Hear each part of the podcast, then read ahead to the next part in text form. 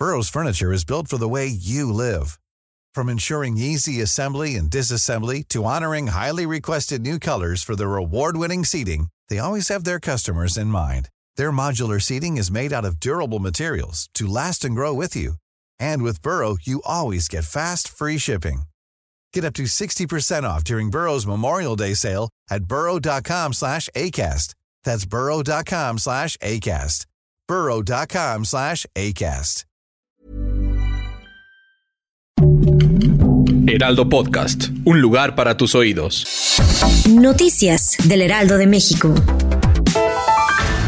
El gobernador Enrique Alfaro informó sobre la detención del presunto feminicida de Liliana y Alondra, quienes fueron asesinadas al interior de un ministerio público tras denunciar a su agresor a través de sus redes sociales. El mandatario reveló que la aprehensión se hizo gracias al trabajo en conjunto de las fiscalías de Jalisco y Nayarit. En el momento de que estaban esperando ser atendidas, el hombre ingresó y les disparó de forma directa, quedando en el momento sin vida la suegra del hombre y su esposa, quien fue trasladada para recibir atención médica, murió debido a la gravedad de las lesiones. Bendiciones. Luego de que Mario Delgado, dirigente de Morena, informó que en julio se presentará la convocatoria para elegir el aspirante a la presidencia, el secretario de Relaciones Exteriores Marcelo Ebrard Casaubón confió en que se incluyan sus propuestas como la realización de debates y la separación del cargo de las corcholatas. Señaló que están a la espera de que se establezca una mesa entre la dirigencia y los representantes de los aspirantes a la candidatura presidencial para detallar el proceso.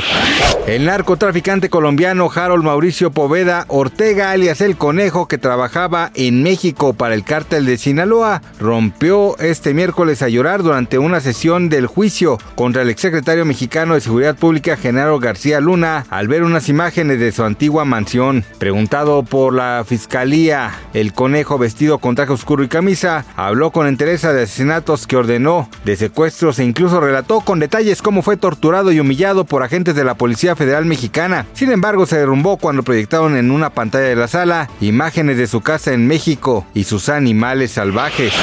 Gael García protagonizará una nueva película de terror en compañía de Nicole Kidman para Amazon Prime. La película lleva el nombre de Holland, Michigan, y la directora Mimi Cape la describe como un thriller al estilo Alfred Hitchcock, que involucra secretos que acechan debajo de una ciudad del medio oeste.